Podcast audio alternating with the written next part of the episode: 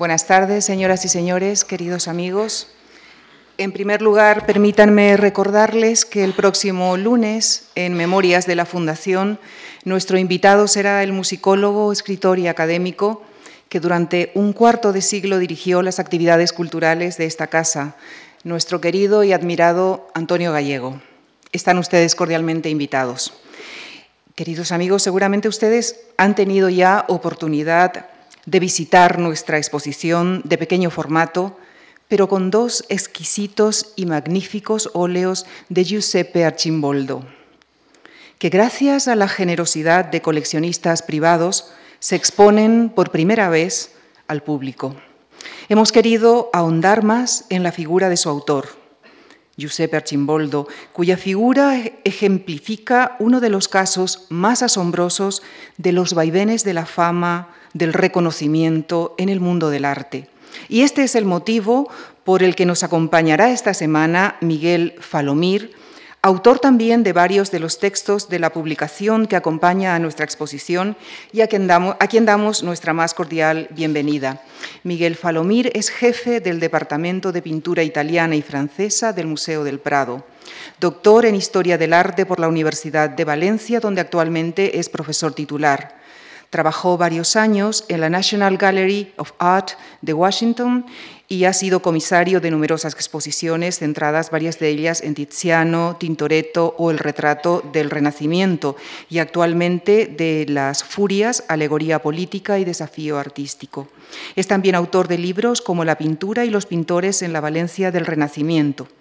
El próximo jueves, el profesor Falomir, y a través de las dos obras presentes en nuestra exposición, indagará en las famosas cabezas compuestas inventadas por Archimboldo. Y la conferencia de esta tarde versará sobre la vida y la obra de Archimboldo, así como de los sorprendentes avatares de su fortuna crítica, con un sugerente título que alude a una famosa exposición celebrada en Venecia en 1987. Señoras y señores, con nuestro reiterado agradecimiento, les dejo con Miguel Falomir y el efecto Archimboldo. Muchísimas gracias. muchas gracias por la presentación y muchas gracias sobre todo a la Fundación Marc por haberme brindado la oportunidad de, aproximarme también yo a eh, Archimboldo y estar de alguna manera involucrado en la realización de esta pequeña pero eh, exquisita eh, exposición. Ha sido un verdadero placer y un, honor formar parte de ella. Bien,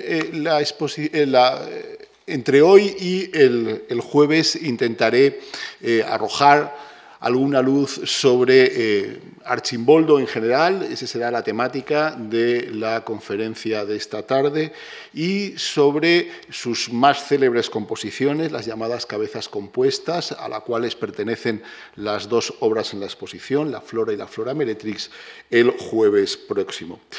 El título de la exposición es realmente efectista, valga la redundancia, efecto Archimboldo, y eh, alude evidentemente a la exposición que se celebró en 1987 en el Palazzo Grassi en Venecia, de igual título, pero también a eh, el efecto que ha producido o el efecto que ha tenido el redescubrimiento de Archimboldo sobre, primero, la escena artística europea, y después me atrevería a decir sobre mm, la cultura popular en general en los últimos 80 eh, años.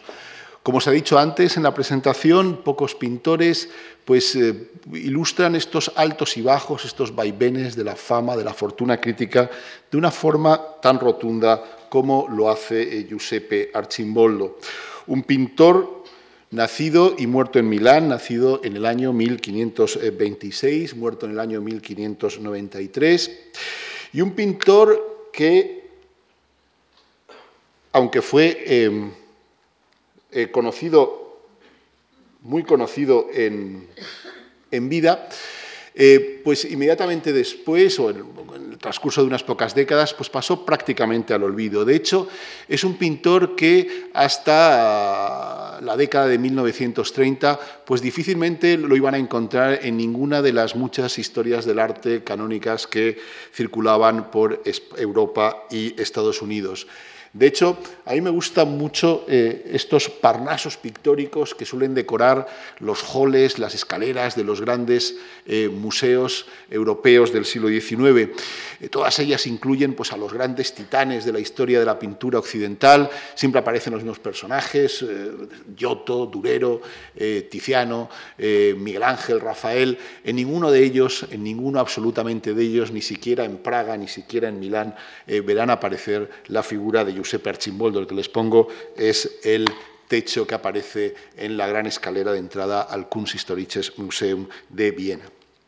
Bien, este personaje, este Giuseppe Arcimboldo, es alguien que, cuya apariencia conocemos por dos retratos, dos autorretratos, dos autorretratos eh, que dicen mucho sobre la personalidad y sobre las ambiciones del personaje.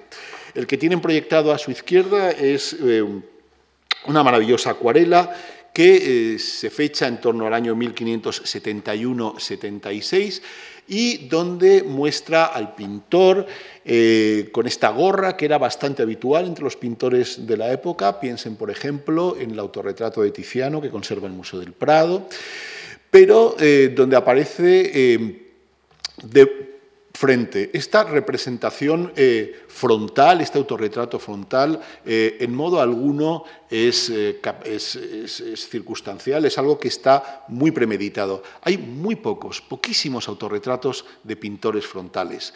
El primero, el que marca el camino a todos los siguientes, es el autorretrato de Durero, que se conserva en Múnich un autorretrato donde el pintor lo que está haciendo es equipararse al mismísimo Dios. Estas imágenes frontales vienen de las imágenes tradicionales de eh, Cristo y lo que está haciendo el pintor es eh, hablando de que eh, de la misma forma que el creador por excelencia, el pintor también es un creador, un artífice que crea con su obra. Es un tipo de retrato, autorretrato, eh, como digo, absolutamente inusual, pero que hay algunos ejemplos durante el siglo XVI. Aparte del que ya he citado de Durero, pues está el conocidísimo autorretrato de eh, Tintoretto, que se conserva en el Museo del Louvre. El otro autorretrato es el que tienen a su derecha, es el que se llama autorretrato de papel, donde eh, es una obra típicamente eh, eh, archimboldesca, en el sentido que está compuesto mediante la adición de diferentes elementos, todos ellos trozos de papel, y nos muestra al pintor unos años después, se fecha en torno al, al año 1587, y el hecho de que eh, Archimboldo quisiera mostrarse como un hombre de letras es también enormemente significativo. En primer lugar, nos habla de una de las aficiones que tenía, parece ser que era un poeta eh, aficionado, pero a nadie se le puede escapar que la analogía, la asimilación del pintor al poeta constituía uno de los elementos eh, cardinales de la teoría humanista de las artes, uno de las herramientas intelectuales que habían seguido los pintores para ascender socialmente dentro de la eh, sociedad del Renacimiento, era recurriendo al famoso... Eh, famoso dicho de Horacio, el ut, pictura poesis, la pintura como la poesía, que de alguna manera asimilaba lo que era eh, la pintura, hasta entonces una actividad mecánica, con la poesía, una actividad entonces liberal.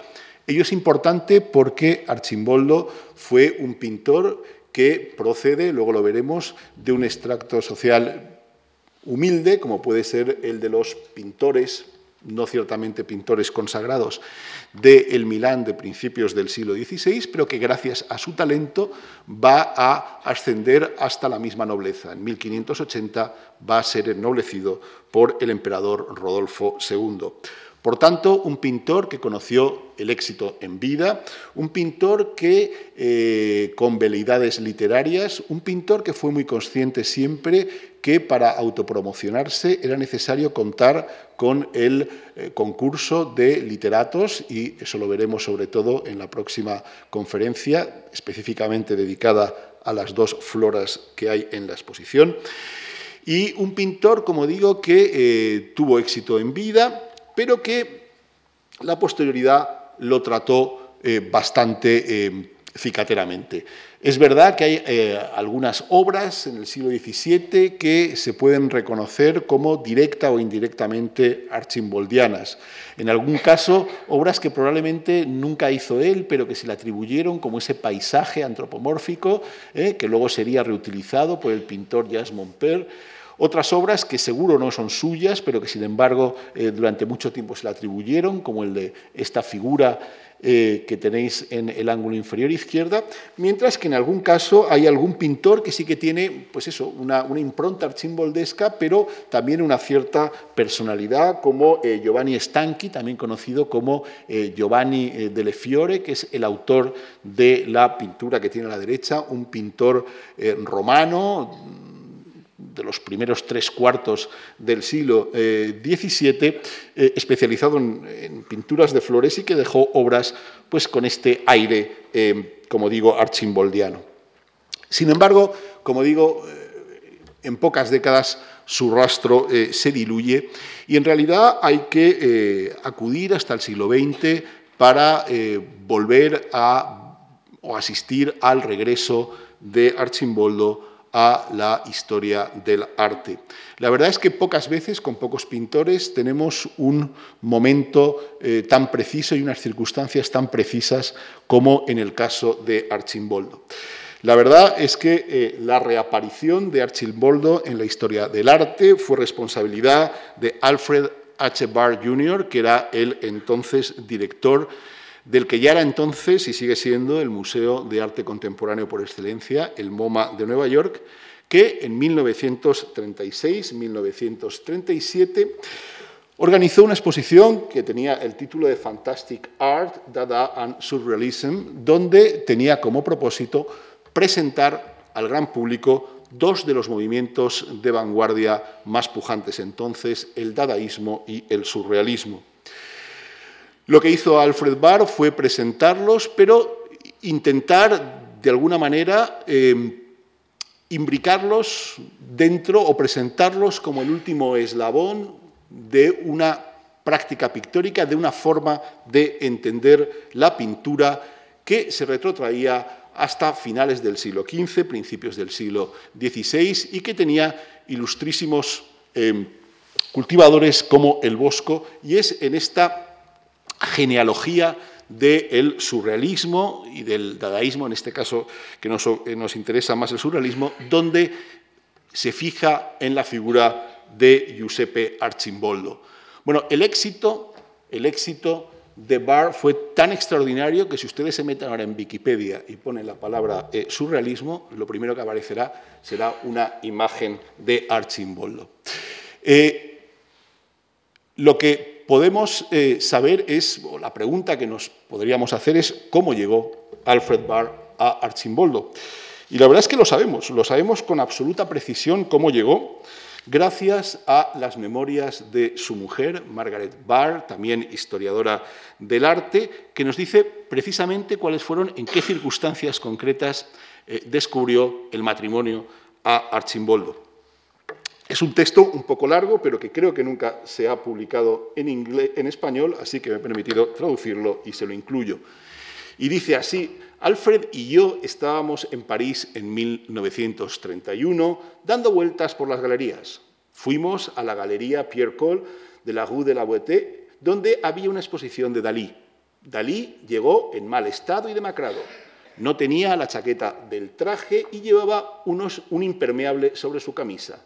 Todos nos fijamos, nos fuimos al cuarto de atrás y vimos un gran cuadro con un cielo opalescente, el gran masturbador.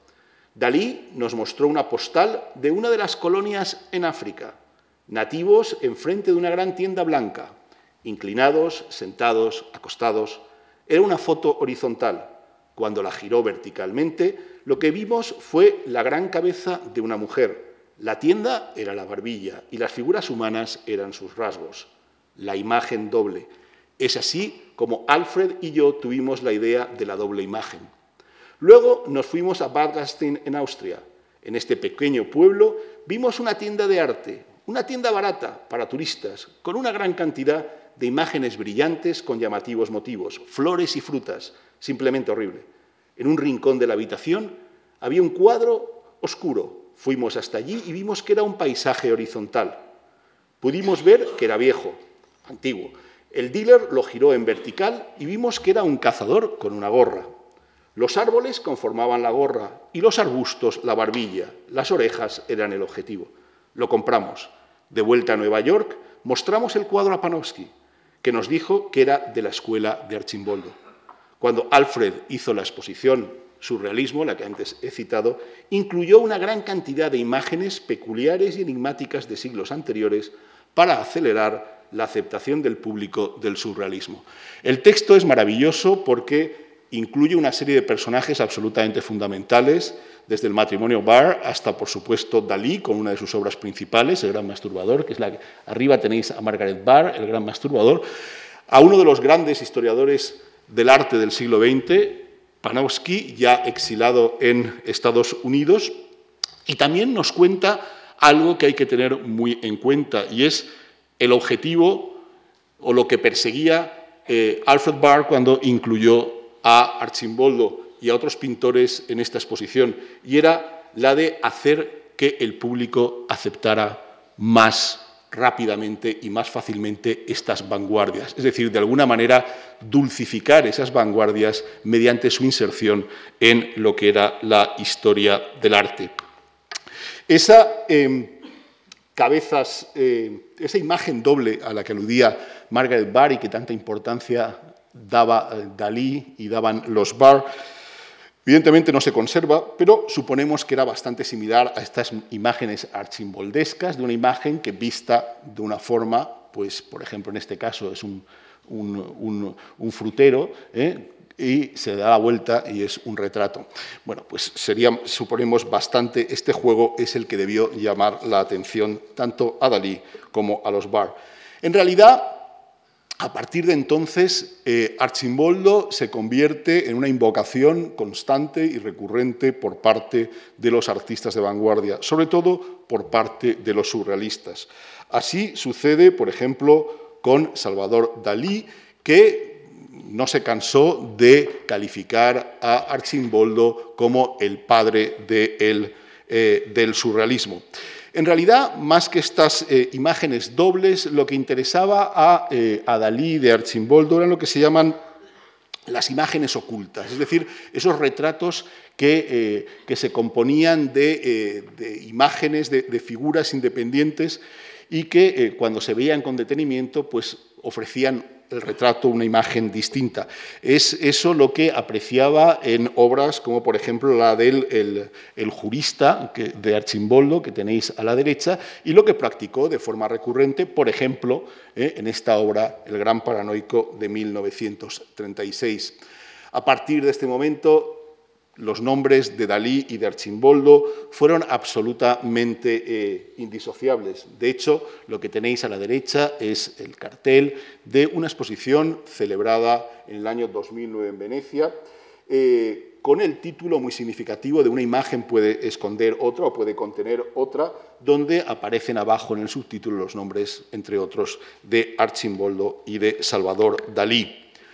Eh, Dalí no fue en modo alguno el único eh, surrealista que, como digo, eh, prestó atención a Archimboldo. También lo hizo el gran ideólogo del grupo, André Breton, que veis reproducido en la foto en blanco y negro, en distintas obras, pero sobre todo en el, arte mágico, el arte mágico, el art magique del año 1957, donde hablaba de la magia como un fenómeno esencialmente artístico que eh, en la poesía había surgido con Baudelaire y con eh, Rimbaud en el siglo XIX francés, pero cuya génesis pictórica era muy anterior y que retrotraía hasta el Bosco y de nuevo hasta el mismo Archimboldo. Entre las obras que gustaba, eh, no solamente él, también Max Ernst, por ejemplo, pues está esta del, librero, el retrato que sabemos de un personaje concreto, de un librero llamado Wolfram Lathius, donde eh, eh, bueno, ellos veían este tipo de de locura, este tipo de, imagen caprichosa, pero que, por ejemplo, es una imagen que eh, fue también reivindicada eh, por los cubistas, pues que, puesto que veían en los volúmenes prismáticos de este librero pues un precedente del cubismo sintético. El caso es que Archimboldo no solamente captó el interés de los artistas, sino también de intelectuales de la talla de Roland Barthes, que en 1980 dedicó un influyentísimo ensayo a la figura de Archimboldo.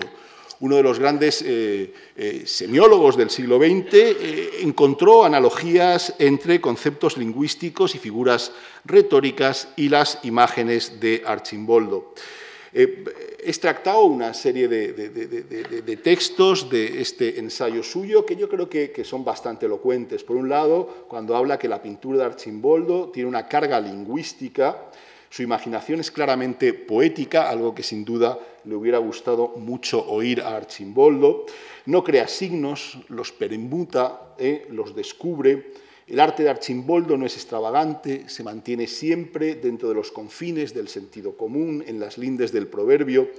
Esto es también muy interesante, puesto que, como veremos en la próxima, el jueves, eh, hay distintas formas como se han interpretado eh, las eh, invenciones de Archimboldo y una de ellas es la que se remite, apela precisamente a la cultura popular, incluso muchas veces a lo que es el proverbio, a lo que es el refrán. Los príncipes, hacia quienes estaban ideadas estas diversiones, debían poder asombrarse con ellas, pero también dominarlas. Y luego entraba ya a asociar directamente imágenes con algunas de estas figuras literarias. Dice, por ejemplo, una concha sirve de oreja, es una metáfora. Un, un montón de peces forman agua en la que habitan los peces, es una metonimia. El fuego se convierte en una cabeza envuelta en llamas, es una alegoría. Enumerar frutas, melocotones, peras, cerezas, frambuesas, espigas para sugerir el verano es una alusión. Repetir el pez para formar con él una nariz hay una boca, es una antanáclasis, repetir una palabra cambiando su significado. Todo ello lo podéis ver pues, perfectamente ¿eh? como en obras reales de eh, Archimboldo, de izquierda a derecha, pues tenemos el fuego, el agua y el verano, pues podía o descubría Roland Barthes en este influyentísimo ensayo, pues conceptos retóricos y figuras eh, literarias. De hecho, el prestigio de Archimboldo llegó a quedar institucionalizado y buen ejemplo de ello es el sello que le dedicó en 1977 la República Italiana con esta imagen del infierno. Con todo, el, el momento probablemente de mayor eh, éxito popular fue en 1987 con motivo de esta exposición que da título a la conferencia de hoy, El efecto Archimboldo, celebrada, como dije antes, en el Palazzo Grassi de Venecia en 1987 y que tiene una eh, dedicatoria absolutamente significativa a Alfred J. Barr, que 50 años atrás introdujo a Archimboldo en la historia del arte moderno. Es muy interesante cómo utiliza el término de introdujo, ¿eh? Eh, presentó eh, a Archimboldo en la historia del arte moderno. La exposición fue un éxito extraordinario, de hecho figura entre las primeras blockbusters europeas y tuvo una cobertura mediática extraordinaria, fue sancionada por el público. Eh, aunque para historiadores más serios pues, eh, mereciera más de un reproche. Uno de los que se quejó de eh, la aproximación ahistórica de la cual estaba siendo sometido Archimboldo fue un personaje que nos interesa, como veremos sobre todo cuando hablemos de Flora y Flora Meretrix en el próximo en la próximo, el próximo, eh, perdón, este jueves. Se trata del grandísimo historiador italiano Federico Zeri, al que eh, tenéis aquí en una foto, en plan gran patriarca romano, donde eh, alguna de las cosas más finas y más corteses que dijo del catálogo es que estaba compuesto por divagaciones de base literaria y pseudo-historicista. La verdad es que los eh, prejuicios, el prurito historiográfico de Federico Zeri eh, no tuvo ningún efecto. Eh, más aún, la exposición del efecto Archimboldo consagró al Archimboldo, si se quiere, más atractivo para el público, el pintor caprichoso, el pintor extraordinariamente original. Y a partir de ahí eh, ha sido eh, objeto de todo tipo de reclamaciones, de apropiaciones por parte de artistas, por parte de la publicidad, algunas de una banalidad extraordinaria, como vamos a ver. Eh, cualquiera veía en Archimboldo un precedente, por ejemplo, los pintores africanos vieron en sus cabezas una evidente similitud o analogía con las máscaras que constituían el elemento primordial del arte africano y eh, así eh, lo eh, manifestaron. Es curioso cómo en el texto de la de, que acompaña a, esta obra de 2009, pues se habla directamente de una de las pinturas más extrañas, más raras del, arte occidental, es decir, siempre esta extrañeza que parecía el elemento que seducía al gran público. Ha habido apropiaciones como las del fotógrafo Klaus Enrique con estas obras, algunas donde lo que sigue es eh, la técnica, si se quiere, de, la cabeza compuesta, como en su particular visión eh, de, la Gioconda, pero en otras veces literalmente parafrasea obras conocidas de Archimboldo, o por ejemplo Philip Haas, que hizo estas eh, cuatro estaciones con motivo de la exposición que se celebró en 2010-2011 de Archimboldo en, en, en Milán y en Washington. Y es que eh, parecía todo muy fácil. Eh, Archimboldo se convirtió en un pintor que servía para todo y que además era fácilmente explicable y que era además incluso divertido hacerlo. Por ejemplo, en una página web brasileña se dice eh, conozca al artista que transforma un retrato en un zoológico, una ensalada o un mercado de peces, Archimboldo. En realidad es casi al revés, pero bueno, lo que quiere decir es la facilidad con la que el personaje eh, puede ser abordado desde los puntos de vista más extraordinarios. El otro día caí que aparece también en la cultura popular. Eh, no sé si Tolkien tenía en la cabeza Archimboldo cuando hizo sus árboles hombres en El Señor de los Anillos, pero sin duda el director artístico de las películas, eh, pues sí que lo tuvo y las similitudes entre estos eh, árboles hombres de Tolkien, eh, al menos tal y como los mostró Jackson, el director, y, y, algunas obras de Archimboldo pues son harto notables, pero también en la alta cultura. Pensemos en uno de los escritores más aclamados del momento, el, chileno Roberto Bolaño, muerto hace unos años, que en su última gran obra, 2666, pues incluyó un personaje que era Beno von Archimboldi, eh, que es el seudónimo de un tal Hans Reiter, que es un médico nazi que había estado en, un, eh, campo de concentración, que se había escapado y que era autor de algunas obras literarias. evidentemente, pues parece que resultaba apropiado pues, eh, eh, para alguien que oculta su identidad, puede recurrir a estas obras tan complejas, tan misteriosas de eh, Archimboldo. Pero la mayoría de las veces, y lo que voy a poner a continuación, es una sucesión de imágenes que demuestran la, que Archimboldo sirve prácticamente para todo, sobre todo para vender productos de alimentación.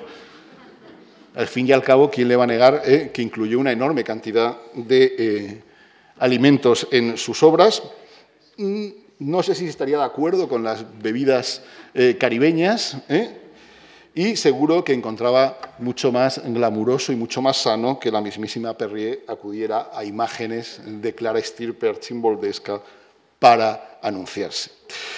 Bien, en los últimos años, como siempre ocurre, ha habido una suerte de vuelta al orden, una suerte, un intento de eh, eh, volver a inscribir a Archimboldo en sus concretas, precisas circunstancias históricas, de la mano de historiadores como Tomás da Costa Kaufmann y sobre todo de una serie de exposiciones. La verdad es que, eh, aunque a veces las exposiciones se hacen demasiadas y merecen críticas, hay que también que reconocer que las exposiciones también contribuyen a el progreso de la historia del arte. Y de nuevo, pocos personajes como Archimboldo pueden dar fe de ella. Desde la exposición del año 36-37 del MoMA, la exposición de, eh, de Efecto Archimboldo del 87 y las exposiciones que, comisariadas por Silvia Ferino, directora de la Gemalde Galerie del Kunsthistorisches Museum de Viena, han tenido lugar en los años 2007 y 2008, primero en Viena y después en el Museo del Louvre en París, custodios de las mejores colecciones de Archimboldo, y en el año 2010 y 2011 en Milán, ciudad natal de Archimboldo, y en Washington. Aquí tenéis el catálogo de una y la banderola anunciándole. Exposiciones, como digo, que eh, han pretendido eh, dar una imagen distinta de Archimboldo, contextualizarlo en su época. ¿Y cuál es esa época? En primer lugar, donde tenemos que fijar nuestra atención es obviamente la ciudad que le vio nacer, Milán. Una ciudad eh, que en el siglo XVI es importantísima desde un punto de vista económico, político, comercial, pero que desde un punto de vista eh, artístico pues está a años luz de lo que son los grandes centros artísticos italianos, ya sea Florencia, ya sea Roma, ya sea Milán o ya sea la mismísima Parma. Es una ciudad sin grandes nombres propios y una ciudad donde durante gran parte del siglo XVI eh, la presencia dominante es Leonardo da Vinci. Leonardo da Vinci, que había trabajado para la corte de los Sforza a finales del siglo XVI, que luego a trabajar eh, a, finales del XV, que luego a trabajar en el siglo de los XVI, del XVI, dejó una impronta poderosísima en Milán. De hecho, se puede decir, sin ningún tipo de discusión, que durante el siglo XVI la gran ciudad leonardesca italiana y europea no es Florencia, sino que es Milán. En Milán trabajan algunos de sus discípulos, como Bernardino Luini, que nació en el año 1482 y murió en 1532, y trabaja también Francesco Melzi, una figura como pintor, si se quiere, menor, aunque probablemente sea el autor de la famosa Gioconda del Museo del Prado, pero que su interés para nosotros es grande porque fue el custodio del legado intelectual de Leonardo. Fue autor del retrato de Leonardo que era derecha y fue el propietario de todos los manuscritos de Leonardo. Manuscritos en los cuales eh, veremos anticipadas en la próxima conferencia muchas de las ideas clave para entender a Archimboldo. Personaje fundamental para Archimboldo es este Bernardino Luini que antes he mencionado que eh, es probablemente el maestro de eh, el padre y del el tío de Archimboldo. El padre es este eh, Biagio Archimboldo que tenéis aquí retratado de perfil por Bernardino Luini, este era el padre de Archimboldo, su tío se llamaba Ambrogio. se trata, por tanto, de pintores menores que trabajaban en la órbita de este Luini, que era el gran pintor milanés del momento. Eh, y desde luego lo que está claro y sin discusión es que se trataba de una familia pues bueno, de artesanos. Lo digo porque eh, cuando en 1580 Archimboldo es ennoblecido por, eh, el, por el emperador Rodolfo II, intentará cambiar, camuflar su origen social y se hará heredero de una familia nobiliaria de, antiquísima, de antiquísimo linaje de igual nombre, los Archimboldi eh, de Milán que habían dado arzobispos. Bueno, era una pretensión absolutamente infundada y sus orígenes son bastante más modestos. Los orígenes profesionales de eh, Archimboldo son también bastante modestos. Lo que hace es pues, seguir el trabajo durante, eh, que, que hacían sus padres, su padre y su tío, que era trabajar básicamente para las grandes obras de la época, que eran el Duomo, la Catedral de Milán o de la vecina Monza. Alguna vez con pinturas al fresco, la mayoría con trabajos que desde un punto de vista artística podríamos considerar a veces menores, como el diseño de tapices, como el de la dormición de la Virgen que tenéis en el ángulo inferior izquierda, o el diseño de eh, vidrieras como las que tenéis aquí, que se deben a Archimboldo. Su fortuna cambió de forma extraordinaria en el año 1562, cuando fue invitado a unirse a la corte imperial por el entonces príncipe heredero Maximiliano, futuro emperador Maximiliano II. Parece, parece que eh, fue invitado a la corte como retratista. La verdad es que no se conservan retratos de Archimboldo anteriores a esta fecha. Se le atribuyen una serie de retratos. No hay certeza absoluta que sean suyos, como este que muestra a Maximiliano con su eh, mujer, la española eh, Ana de Austria, con sus hijos. Eh, si fueran suyos, si fueran suyos, pues la verdad es que no entenderíamos el entusiasmo de Maximiliano. Son obras correctas, pero bastante frías, y unos deudoras, eh, pero sin mucha vida, de los grandes modelos de la retratística cortesana europea que habían sido fijados por Antonio Moro y Tiziano en las décadas de 1540 y 1550. Sin embargo, como digo, eh, esto le permitió incorporarse a la corte imperial, primero a Viena, y luego con el sucesor de eh, con el sucesor de Maximiliano, con Rodolfo II, es el momento en que alcanza, eh, alcanza eh, su gloria, sobre todo en Praga, cuando Rodolfo traslada la capital en Praga. La figura de Rodolfo es importantísima y hay que preguntarse hasta qué punto ha contaminado la figura de Archimboldo. Rodolfo era un personaje absolutamente singular, era eh, hijo de una española, sobrino de Felipe II, se había educado, de hecho, en España, y es un personaje que, eh, sin duda, excéntrico, que tenía un gusto por eh, la ciencia, pero también por actividades como la astrología o como la alquimia, de hecho, son muchísimas las publicaciones que hay sobre la praga esotérica, la magia, la, alquimia en la época eh, de, Rodolfo, que ha pasado a la historia como el monarca manierista por excelencia, aquel rodeado de caprichos, de excentricidades, de colecciones inusuales.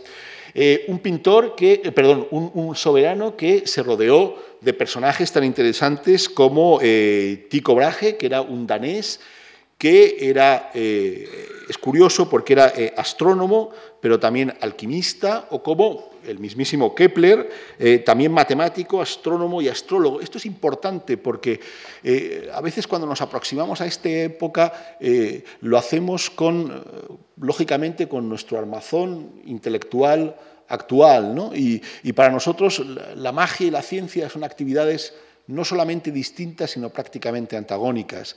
Para esta gente no era igual. Eh, personajes como eh, Tycho Brahe o como, Kepler eh, fueron astrónomos y astrólogos, y eran químicos y eran alquimistas. Es decir, esa diferenciación entre el mundo natural y el mundo mágico, que para nosotros es fundamental y que poco después empezará a asentarse también teóricamente, sobre todo a partir de la obra de Bacon y la formulación del código científico, pues en este momento no estaba tan separado. He dicho antes que se educó con Felipe II y me permitirán que haga un, me van a permitir que haga un, inciso, puesto que eh, eh, antes han dicho que eh, soy el comisario de las, de las furias. Bueno, es curioso porque en principio no hay cuadros más distintos. Sin embargo, Felipe II en el Alcázar de Madrid los tenía tal y como los ven. Es decir, en la parte alta de la pared tenía estos enormes cuadros de Tiziano, de estos gigantes, y en la parte baja ¿eh? tenía ocho obras de Archimboldo que le había regalado su sobrino Rodolfo II con los elementos y con las estaciones del año. Por desgracia, las obras eh, de Archimboldo han desaparecido todas, menos probablemente la primavera, que es la que se conserva en la Real Academia de San Fernando y que es el único eh, obra de Archimboldo que hasta ahora se conocía en España. Eh, es curioso también que sabemos que Rodolfo encargó copias de las Furias para Praga, con lo cual probablemente estaba siempre la idea de emular, de imitar a su tío, el emperador Felipe II. Como hemos dicho, es probable que fuera, eh, fuera eh, retratista, pero la verdad es que Archimboldo en la corte hizo absolutamente de todo, como era habitual en los artistas de corte. De hecho, muchas veces se le ha, se le ha llamado el Leonardo eh, de los Habsburgo, eh, aludiendo a la labor que había hecho Leonardo para los Esforza, donde prácticamente mm, lo que menos había hecho había sido pintar. Archimboldo, como lo fue antes Leonardo, fue maestro de ceremonias, fue eh, el que se encargaba de diseñar, pues desde lo que veis aquí, que son desde trineos para espectáculos de la corte hasta probablemente un cancerbero, eh, como un salero, eh, los yelmos más increíbles eh, para justas y torneos que celebraban en la corte. Sabemos que tuvo una especial labor como escenógrafo. Él era quien diseñaba todas las tramoyas, quien diseñaba todas las escenografías de los espectáculos que se celebraban en la corte imperial y sabemos que incluso diseñaba los em, los disfraces que llevaban los personajes. Como podéis ver, todos estos son dibujos enteramente autógrafos de eh, Archimboldo, que no solamente se dedicaba a esto, sino que incluso tenía tiempo para un tratado sobre la seda y su manufacturación, compuesto de 13 eh, dibujos con anotaciones suyas, eh, donde bueno, pues vemos que era un hombre ciertamente de variados intereses. Y uno de ellos, y probablemente el que más interés, más importancia reviste para entender su dimensión como pintor, es el de eh, naturista, es decir, el de su interés por las artes, eh, por, la naturaleza. Eh, sin duda, es muy probable que siempre hubiera tenido este interés por la naturaleza, Pensad que eh, Leonardo da Vinci era un pintor que eh, tiene multitud de estudios de eh, animales, de plantas tomados del natural y que, como he dicho antes, esa tradición leonardesca pues, seguía vivísima en Milán cuando se formó Archimboldo. Pero también también es verdad que en la corte imperial en Maximiliano, pero también en Rodolfo encontró un terreno abonado a ello. Eh, Rodolfo era eh, un personaje que estaba absolutamente fascinado por la naturaleza y ello explica eh, pues, que se juntaran los intereses del patrono con los intereses del pintor. El prestigio que alcanzó Archimboldo como eh, pintor de naturalezas es, realmente eh, extraordinario y, eh, de hecho, hay múltiples testimonios en la literatura científica de la época. él trabajó de forma recurrente para un personaje absolutamente fundamental dentro de lo que es la evolución de los estudios de historia natural en el Renacimiento, que es este eh, boloñés Ulisi eh, Aldobrandini, nacido en Bolonia, como he dicho, en el año 1522 y fallecido en 1605, y sin duda uno de los grandes naturalistas de su época, autor de muchísimas obras. Aquí os he puesto únicamente el frontispicio de una de sus obras de ornitología, y un eh, naturalista que logró Em, sacar la disciplina de, eh, lo que era el, ámbito eh, estrictamente del estudio eh, para darle también una dimensión pública a través de un museo. Es decir, fue el primero que hizo un museo de ciencias naturales, un museo del cual incluso poseemos una imagen, que es esta de aquí, que nos, pues, nos muestra eh, este eh, museo eh, singular, un museo ordenado en vitrinas, con distintas artes y naturaleza, maquinaria, objetos de la antigüedad. Es decir, hay una división, hay una catalogación clara de estos objetos procedentes de la naturaleza en un ámbito muy amplio, presidido por la figura de, de Dante y donde aparecen todo tipo de objetos eh, con una querencia eh, clara hacia lo raro, lo maravilloso del orbe.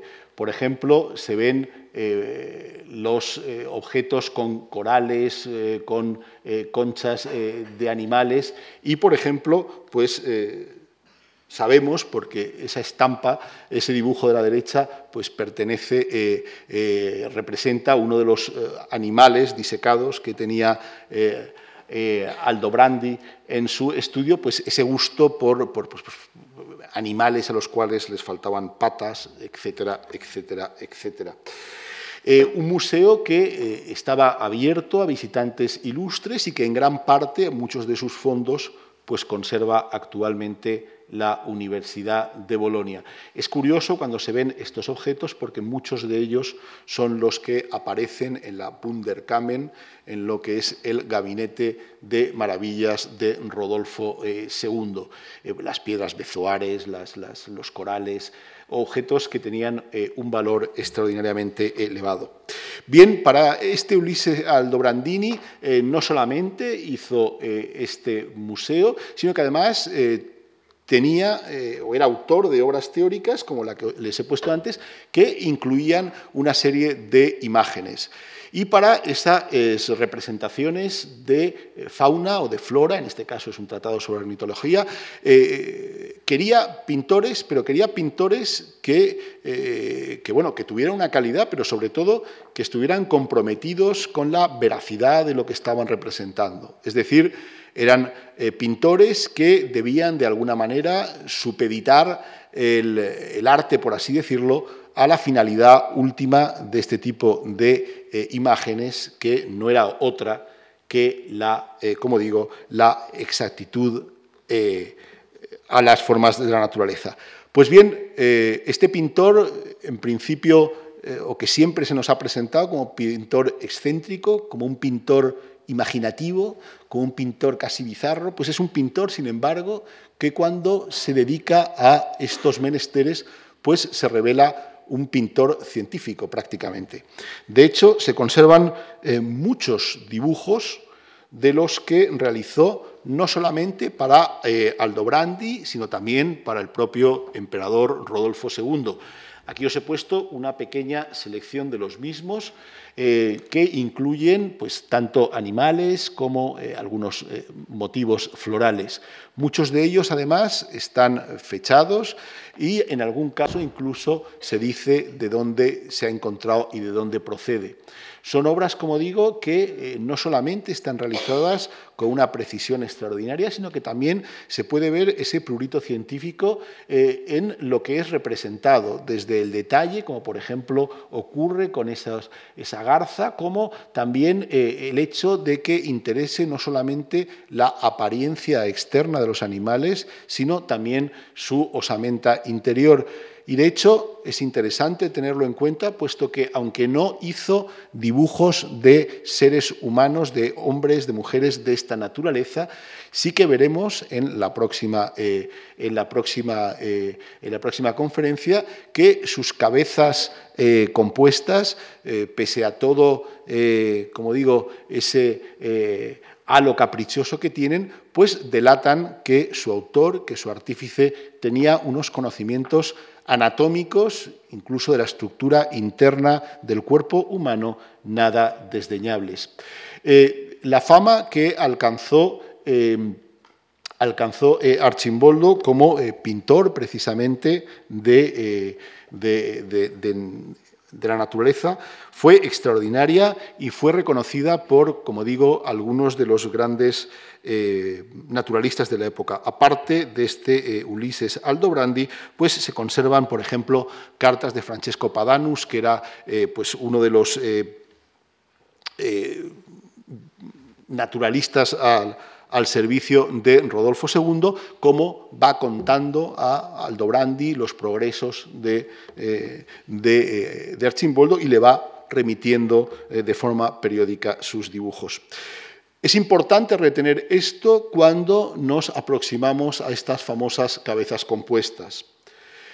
aquí tenéis un ejemplo porque con este nuevo forma de, de, aproximarse a Archimboldo, que como os he dicho pues, eh, pues llevaron a práctica en, las últimas, en los últimos años, pues se han visto estas cabezas compuestas de una forma muy distinta a como las vio en su momento Alfred Barr, o como las pudo ver Dalí, o como las pudo ver, eh, o las pudo ver André Breton.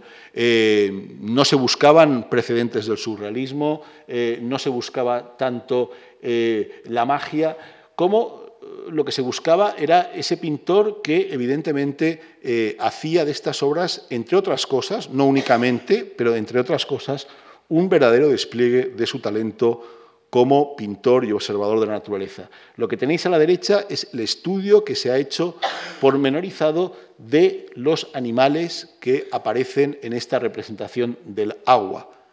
Eh, huelga decir, aunque insistiré en la próxima clase, que estas cabezas en modo alguno eran caprichosas, es decir, que cuando la cabeza siempre tenía un tema, los elementos que la conformaban se ajustaban a este tema. En este caso es el agua, evidentemente el agua como tal no eh, se puede representar, pero acudiendo a esa metonimia de la que hablaba Roland Barthes, lo que hace, eh, es, eh, lo que hace es construirla mediante animales, animales en contacto o animales preferentemente acuáticos. lo increíble es que no se inventa ninguno, es que todos, absolutamente todos, eh, son reales, que todos además proceden eh, de, la naturaleza y que además son de una variedad extraordinaria. Es decir, en este caso, si no me equivoco, pues hasta 61 especímenes distintos han sido capaces de singularizar los especialistas. Y otro tanto ocurre con las plantas, con las flores. En este caso estamos ante la muy conocida primavera de la eh, Academia de Bellas Artes de San Fernando. Y en este caso es todavía más espectacular. Si no me equivoco, llegamos hasta 81 eh, plantas. Plantas, eh, todas ellas reproducidas con una precisión extraordinaria, muchas de las cuales veremos que se repiten en las floras que están presentes en esta exposición. Flore, floras, flora además que ha sido, eh, eh, ha sido, estudiado, que no solamente proceden de eh, Milán, que pudiera tener en su memoria Archimboldo, que no proceden de la Europa central en la que trabajaba para el emperador, sino que, como veis, proceden pues, de Europa, de Asia, del hemisferio septentrional, del sudeste asiático. ¿Por qué? Pues porque eh, cuando, eh, precisamente por este desarrollo de la aproximación científica a la botánica, eh, se crean entonces los primeros jardines botánicos, se crean entonces las primeras colecciones de, de, plantas y de vegetales. Y hay una fascinación por incluirlas de todos los lugares del mundo. De hecho, se conservan cartas de algunos coleccionistas. Ninguno que yo recuerde ahora, o no se conserva ninguna carta de, eh, eh, de Rodolfo, pero que seguro que a sus agentes, tenía agentes en los grandes puertos europeos, por ejemplo, eh, muchos de estos coleccionistas tenían siempre un agente permanente en Sevilla, y lo que hacían es que recurrían a libros como por ejemplo La historia natural de las Indias de Gonzalo Fernández de Oviedo, donde hablaban de la fauna, la flora, y en sus cartas decían, búscame todas las plantas que son citadas en estos libros. Y así fue como eh, los grandes eh, jardines europeos pues, se llenaron de plantas absolutamente de distintas partes de Europa y del mundo. Esta aproximación eh, científica eh, a la naturaleza eh, este interés por la representación eh, pormenorizada de la naturaleza ha dado pie a presentar a Archimboldo como un precursor ni más ni menos que de Caravaggio. y en realidad, pues no faltan argumentos que lo justifiquen. En primer lugar, el argumento de la cercanía geográfica, es decir, eh, pensad que eh, Caravaggio era también lombardo, era también de un pueblecito cercano de Milán y que eh, hizo sus primeras armas en la pintura en Milán. Sin duda estaba familiarizado con, esta, con toda esta tradición. Pero también es verdad que evidentemente había un gusto claro por esta representación de la naturaleza que antecede eh, a Caravaggio. De hecho, aunque siempre se ha dicho que el famoso, eh, eh, el famoso el famoso cesto con frutas de Caravaggio es la primera naturaleza muerta de la historia, bueno, pues depende cómo juzguemos algunas de las obras que hemos visto. Evidentemente, pues algunas de estas obras son obras donde lo único que, que, están compuestas es por estas obras naturales.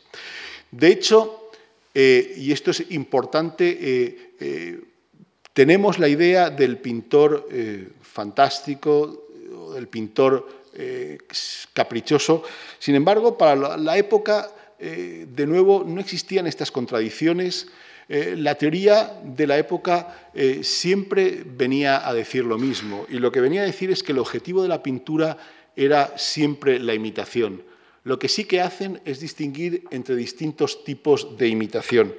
Hay un personaje que es absolutamente fundamental, que nos va a aparecer de nuevo el jueves, que es eh, Gregorio Comanini, autor de un texto eh, que ilustra como pocos lo que era la sensibilidad artística milanesa en las décadas finales del siglo XVI, el Figino o arte de la pintura, que fue publicado en el año 1591 es decir, cuando todavía estaba vivo Archimboldo, y de hecho es una de las fuentes más, eh, más fiables que tenemos para eh, aproximarnos a la obra de Archimboldo, aunque siempre eh, teniendo en cuenta que fue un íntimo amigo de Archimboldo y que por lo tanto, pues bueno, hay, siempre un sesgo positivo cuando eh, analiza su obra. Lo que me interesa de él es que lo que intenta dejar claro es que a finales del siglo XVI sigue siendo ese ideal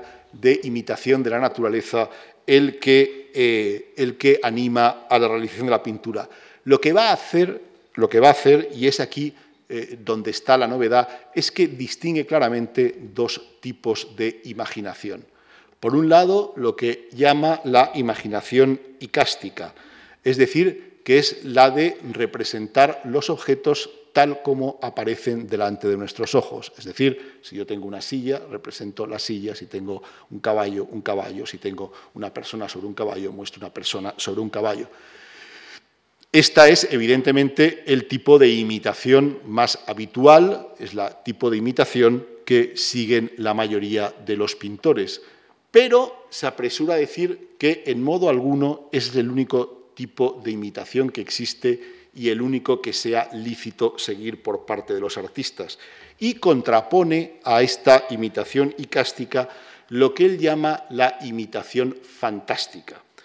Se trata de imágenes que son producto de la imaginación, pero que evidentemente estas imágenes producto de la imaginación eh, están construidas con elementos reales, es decir, nadie inventa lo que nunca ha visto.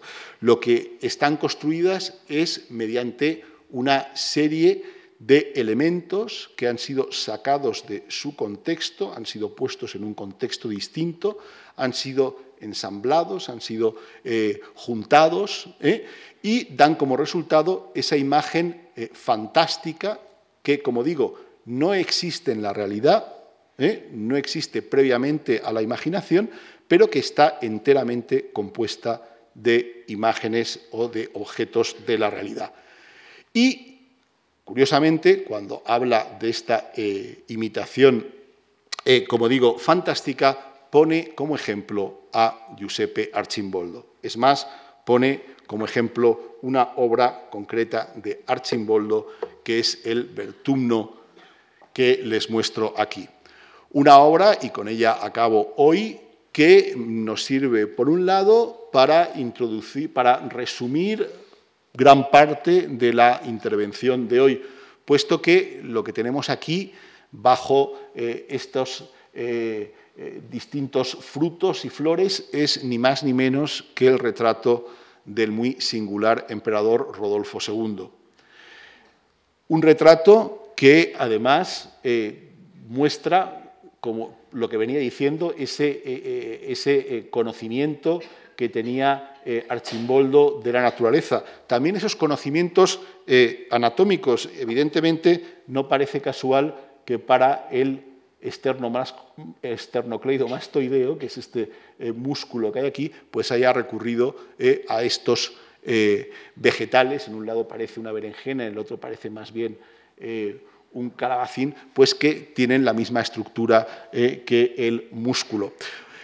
Eh, una obra que ilustra sus contactos con eh, Praga, con la corte imperial, pero una obra que fue realizada ya en Milán, exactamente igual que las dos obras presentes en esta exposición, Flora y la Flora Meretrix. Es más, la Flora, eh, una de ellas, fue concebida por Archimboldo como compañera de este cuadro. Bien, con esta obra de Archimboldo, este ejemplo máximo, si se quiere, por un lado de su relación con la corte imperial, pero por otro lado también eh, de sus dotes como pintor de la naturaleza y que ejemplifica su contribución más importante a la historia de la pintura, que son las cabezas compuestas, pues con esto doy por concluida esta conferencia y el jueves, si les ha gustado, seguimos. Gracias.